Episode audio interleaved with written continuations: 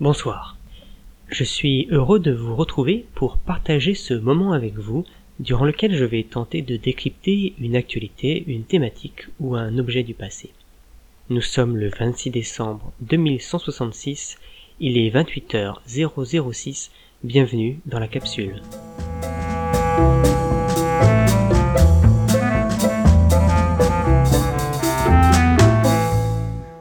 Nous allons essayer ce soir de cerner l'utilité d'un objet du quotidien, le capot des toilettes. À l'époque, tout le monde était équipé de toilettes uniques dans une salle appelée salle de baignoire ou salle de douche en fonction de l'équipement de la dite salle. Dans cette salle de baignoire se trouvait donc un meuble sur lequel les personnes pouvaient s'asseoir et faire leurs besoins. Ce meuble était à la disposition des deux sexes. Paradoxalement, dans les lieux publics, les sexes étaient séparés et de plus on trouvait pour les hommes un autre type de dispositif. Les reconstitutions ont permis de conclure que cet autre dispositif, des vasques accrochés au mur, appelés pisse ôtoirs à cause de la hauteur à laquelle elles étaient suspendues, était très inconfortable et forçait les hommes qui s'asseyaient dessus pour uriner à ne pas s'éterniser et à laisser la place au suivant. L'absence de sautoir dans les toilettes pour femmes a mené nos chercheurs à la conclusion que les femmes étaient moins à même de prendre leur temps lors de cette occupation. Dans le cadre privé, les toilettes unisexes étaient recouvertes par un double clapet. Le premier était un simple anneau de plastique faisant le tour de la cuvette. Le second un véritable capot. Alors que l'utilité du premier est relativement évidente, c'est-à-dire éviter que l'homme et la femme ne s'assoient au même endroit, le capot reste encore à ce jour un mystère. Concernant l'utilité du dit capot, plusieurs écoles se disputent pour imposer leur point de vue.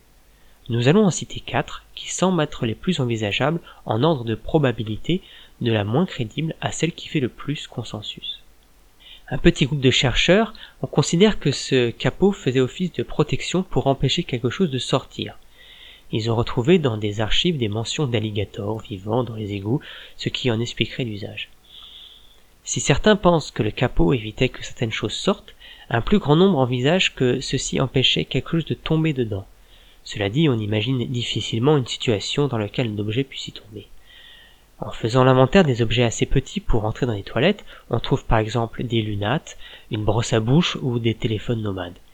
Mais autant les deux premiers sont à la rigueur envisageables, autant il est très improbable qu'un téléphone se retrouve dans une cuvette, les comportementalistes les plus pointus s'accordent sur le fait que l'usage du téléphone dans un tel lieu serait au mieux incongru. Un plus large groupe de chercheurs évoque le fait que le capot faisait partie d'un rituel lié au traumatisme de l'abandon. Les sociétés de l'époque, basées sur l'accumulation des biens, auraient pu avoir des difficultés à se débarrasser de choses, comme le montrent certains documents d'époque, où lors d'une tradition appelée soldes, où des troupeaux d'individus en furie étaient prêts à s'étriper pour accumuler des choses plutôt qu'acheter de quoi se nourrir. Cette théorie développe l'idée que le fait de fermer le couvercle avant de se débarrasser des déchets évitait de voir partir et rendait la séparation plus aisée. Enfin, la dernière hypothèse, relativement récente mais qui réunit de plus en plus de partisans, est que les toilettes étaient un objet convertible pour se transformer en fauteuil. Certaines personnes évoquent même que la salle de baignoire pouvait également servir de lieu de discussion, où une personne s'allongeait dans la baignoire tandis qu'une autre assise sur les toilettes l'écoutait et parfois prenait des notes. Cette pratique a été vraisemblablement largement utilisée par un spécialiste de l'appareil digestif, autrement appelé analiste, qui avait pour nom fraude. La thématique de son travail semblait tourner autour de cette partie d'anatomie et il était finalement logique qu'il choisisse comme lieu de prédilection les toilettes.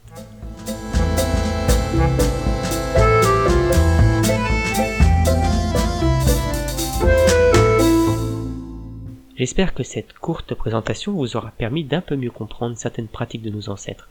Elles peuvent vous paraître drôles, mais ne les jugez pas trop durement. Et surtout, n'oubliez pas, réjouissez-vous que ce soit du passé. Lors de notre prochaine émission, nous nous pencherons sur une tradition importante pour nos ancêtres, les fêtes de Nol. En attendant, je vous souhaite une belle utopie et à la prochaine fois.